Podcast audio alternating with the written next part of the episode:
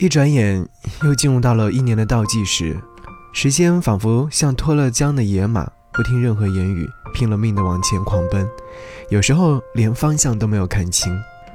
我一直在思考要不要写些什么，但是总觉得无论怎么去写都不太对头。晚间看到女诗人余秀华写的文字，意识到原来写作的能量是如此之大的，大到根本没有办法招架得住。他表达了自己写作的状态，像是把头埋在水里，不顾及呼吸，一直游下去，永远找不到对岸。但是除了游动，也别无选择。如此的形容，不得不令人称赞。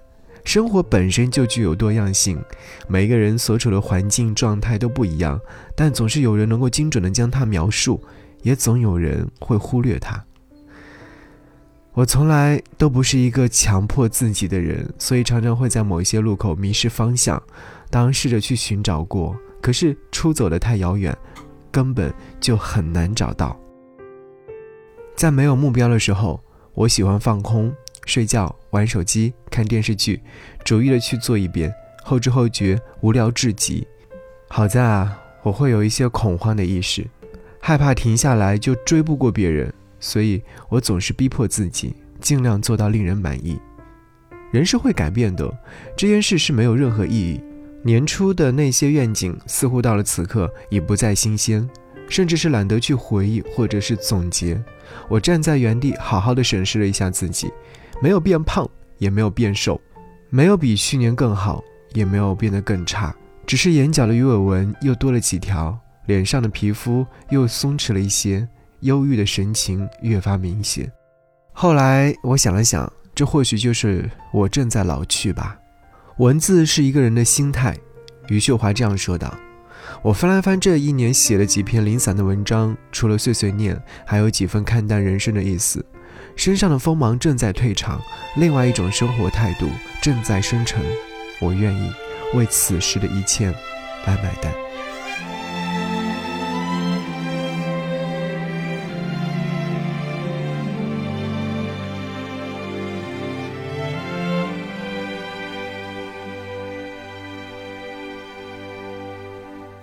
过后不一定有美好的天空，不是天晴就会有彩虹。